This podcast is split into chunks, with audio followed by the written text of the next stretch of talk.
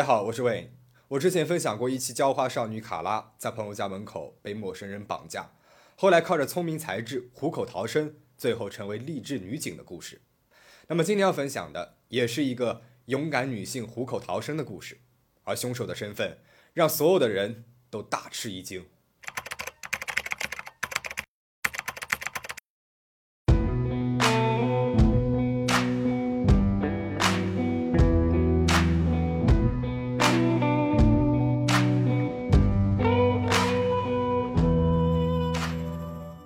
二零一零年四月三号下午五点左右，艾琳·奥卡特结束了四个小时的轮班，准备回家。艾琳她是一名鸡尾酒服务生，在加利福尼亚安大略省的一家餐馆里面工作。这一天呢是周六，但是餐馆的生意却不太好，商场的停车场呢也没有什么人。艾琳一边走下了车子，一边摆弄着自己的手机，漫不经心地打开了车门。突然，一个男人的声音从他的背后响了起来：“上车。”起初，艾琳还以为是同事的一个恶作剧，但是随即她感觉到了一把枪正顶着自己的腰间，艾琳这才意识到了自己是遇上了危险。那是一个陌生的男人，他把枪抵在了艾琳腰间非常低的位置，不远处似乎还有一个他的同伙挡住了过道。停车场里面本来就没有什么人了。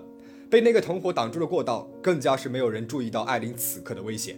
顶在腰间的枪提醒着艾琳，这个时候大声呼救可不是一个很好的选择。况且，在这个空荡荡的停车场里面，艾琳也没有什么可以求助的对象了。她听从了男人的命令上了车，持枪的男人坐在了副驾驶的位置，让艾琳开车，而他的同伙仍然站在原地。开车！歹徒再次发出了指令。在歹徒的胁迫之下，艾琳开车驶出了停车场。一路上，艾琳一直在哀求这个男人：“放了我吧，你可以把车子开走，我一定是不会打电话报警的。”但是歹徒始终是无动于衷。艾琳意识到自己不能寄希望于一个穷凶极恶之人的怜悯，她必须设法自救。虽然歹徒让艾琳开车，但是对于去哪里，歹徒并没有说。艾琳呢，她从小在这边长大，可以说对这一带是非常的熟悉。她知道哪些地方会有警察来巡逻。于是他准备把车开到那些地方去。艾琳把车开进了一家餐厅的停车场。他曾经在这边看到过警察在附近巡逻，但是不幸的是，今天这边并没有警察。歹徒命令艾琳不要停车，一直到他们来到了一个仓库附近，歹徒才让他停了下来。仓库所在的街上有一个加油站，那附近呢还有一家连锁餐厅和一家卖酒的商店。这并不是一个荒凉的地方。艾琳觉得。至少这个时候，他暂时还是安全的。但是没有想到的是，他刚刚把车停好，歹徒就用枪指着他，命令他到后座去。这个时候，艾琳一下子慌了，她哭出了声。歹徒和他一起去到了后座，把衣服脱掉。歹徒命令到艾琳。这是一个周六的下午，在这个并不偏僻的角落里，罪恶正在发生着。附近的几家商店都在营业当中，艾琳她甚至能够听到人们交谈的声音，但是没有人意识到，停在不远处的那辆 SUV 深色玻璃遮挡的空间里面，一位可怜的女士正在遭受着暴行。歹徒命令艾琳脱掉衣服，艾琳控制不住的哭出了声。歹徒把枪对准了她的头，威胁她：“别哭了，再哭的话我就打死你。”他把枪上了膛，弹壳弹了出来，掉到了座位上。是的，这把枪里面实实在在的是有子弹的。恐惧袭来，艾琳哭到颤抖。歹徒似乎是已经失去了耐心了，他把枪硬生生地插进了艾琳的嘴里面，让艾琳闭嘴。艾琳立马停止了哭泣。歹徒让艾琳坐到了他的大腿上，并且性侵了她。性侵完之后，歹徒他还笑着拍了照，拍摄了艾琳的裸体。接着，歹徒发起了短信，他把艾琳的裸照。发给了他那个留在停车场的同伙，随后俩人还通起了电话。同伙大概是问了一句：“你在哪里？”歹徒说：“哦，你没有看见我吗？我正在玩呢。”电话里面传出来了同伙的笑声，电话这头的歹徒也开始笑了起来。艾琳简直是不敢相信，但是歹徒笑着笑着，暴虐的情绪不知又被什么挑动出来，他盯着艾琳，忽然开始殴打她，猛地打了艾琳几个巴掌。然后让艾琳趴了下去，试图从后面性侵她。恐惧和痛苦缠绕着艾琳，但是双方的体力差距让艾琳无从反抗。大约一个小时之后，歹徒终于是结束了对艾琳的折磨。他让艾琳穿上了衣服。歹徒说：“我们要去荒漠结束这一切。”艾琳她敏锐地意识到，这大概是她最后的机会了。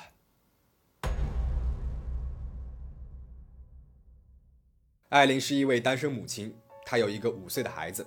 那么，为了保护孩子，她车子后排右侧的儿童锁是锁死的，车门是无法从车内打开的。此刻，艾琳和歹徒都在汽车的后排，歹徒在右侧，也就是靠近儿童锁的那一侧，而艾琳她在左侧。而歹徒他没有把枪拿在手中，之前施暴的时候，枪被他扔在了座位下面。正当艾琳寻找机会逃跑的时候，歹徒的电话响了起来。他接起了电话，艾琳，她把握住了歹徒分心的时机，她猛地打开车门，冲了出去。她大声地对来往的行人呼喊着：“他有枪，他有枪，大家快躲起来！”而事实上，附近的那家卖酒商店的老板早就已经注意到了艾琳的这辆 SUV 了，他觉得有些不对劲，已经准备报警了。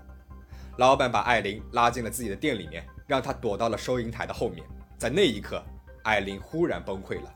从被劫持到脱离危险，艾琳是整整经历了可怕的七十二分钟。艾琳的勇敢、机敏和果断，让她迎来了自己的劫后余生。如果艾琳当时没有果断地跑出去，也许今天大家听到的故事就会变成另外一个版本了，一个彻头彻尾的悲剧。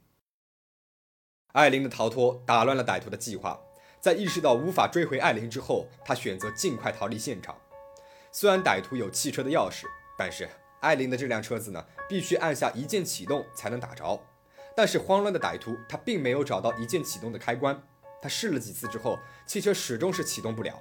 于是歹徒下车逃跑了，很快便消失在了街角当中。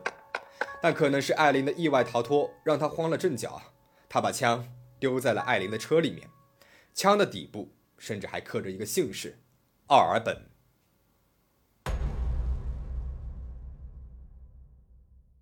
警察很快赶到了现场，除了枪，现场留下了很多的证据：艾琳的衣服、歹徒的体液、太阳镜等等。警方判断歹徒是无法逃脱太久的。正当警方对这起案件进行调查的时候，附近威斯敏斯特警察局的安东尼·奥尔本警官报告了他的枪支被盗窃了，而这位警官的名字恰巧刻在了案发现场的那把枪上。那么，通常情况之下，这边的警官。的的确确是会把名字刻在枪的底部的，以防止枪支被别人使用。所以，很显然，要么是歹徒盗用了这名安东尼警官的枪，要么歹徒就是这位安东尼警官本人。警方追踪到了安东尼，他曾经到过案发现场附近的一个停车场。那么，在案发之前，他帮助他的朋友狱警杰弗里·杰里内克找到了他的卡车，所以他对那一块区域是非常熟悉的。而安东尼和杰弗里的外貌，与艾琳所描述的歹徒的外貌是非常相符合的。艾琳也在指认嫌疑犯的时候，一眼就认出了他们。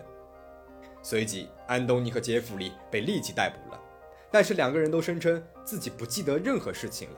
Why is your gun in this girl's car? I don't know. Do you remember pulling down your pants? No. 安东尼说，当天中午他喝了太多的酒了，所以断片了。但是对杰弗里的审讯当中，警察找到了突破口。杰弗里他一开始呢也是说自己什么都不记得了。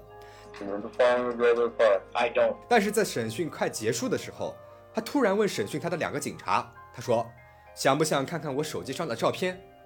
审讯的两个警察简直是都不敢相信自己的耳朵。他们以杰弗里手机里面的照片为审讯的突破口，打破了杰弗里说自己不记得的谎话，让杰弗里说出了实情。杰弗里说。他和安东尼从高中的时候就是朋友了。案发当天，两个人都携带了警用武器。他们一起吃了午饭，用餐的时候呢，还喝了一些玛格丽特。之后在下午又喝了两罐啤酒。下午五点左右，他们来到了艾琳工作的餐厅外的停车场。他们刚好看到了艾琳从餐厅门口走向了他的车。安东尼对杰弗里说：“我们去会会这个小丫头吧。”然后他走上了前，挟持了艾琳。杰弗里问安东尼：“你在干什么？”安东尼只是说不必担心。在性侵了艾琳之后，安东尼打电话给杰弗里，让杰弗里去附近的加油站接他，并且让杰弗里删掉了两个人之间的短信记录。安东尼他心里非常的清楚，现在所有的证据都已经指向了自己了，逃肯定是逃不掉的了。但是他还是坚持着自己什么都不记得了，因为他想通过失忆、精神错乱来摆脱自己的罪行。甚至在警方离开房间之后，他仍然在那边装疯卖傻。安东尼还声称自己服用了佐洛夫，一种抗抑郁的药，来应对因为参加了伊拉克战争后所造成的创伤后应激障碍症。再加上他当天喝了酒，因此呢，整个人都是处于一种精神错乱的状态，所以无法控制自己。而在艾琳看来，这不过是安东尼在意识到警方已经掌握了关键性的证据之后，又为自己寻找的一个脱罪的借口罢了。施暴者百般推诿，负隅顽抗，而监狱外好不容易逃过一劫的艾琳，却并没有回归平静的生活。监狱对安东尼往外打出的电话进行了监听。安东尼在电话里面对别人说过：“如果没有证人的话，会容易得多。”安东尼的这一句话，是不是在计划着让艾琳消失呢？而在那之后，艾琳她不仅是接到过奇怪的电话。还在高速公路上被人跟踪过，他的人身安全是完全受到了威胁。为了避免让艾琳遭遇不测，检方将她保护了起来。那是一段让艾琳倍感焦虑的时光。一方面，她担忧着自己的人身安全；另外一方面，她担忧着狡猾的安东尼是否会逃过法律的制裁。如果安东尼被认定是精神健全的话，他将面临的是无期徒刑；如果他被认定是精神错乱的话，他将被送往精神病医院，然后接受治疗，之后呢就会被释放了。在忐忑不安之中，艾琳终于是等来了庭审。陪审团由八名女性和四名男性组成，他们最终没有采信案发当时安东尼精神错乱的辩护意见，认定他犯有绑架罪和多项性侵罪，共计八项重罪。安东尼的同伙杰弗里·杰里内克作为检方证人出庭了，与安东尼对峙。杰弗里通过认罪协议换取了较轻的判决，最终杰弗里·杰里内克被判处了五年有期徒刑，而安东尼·奥尔本将在几天之后接受最后的审判。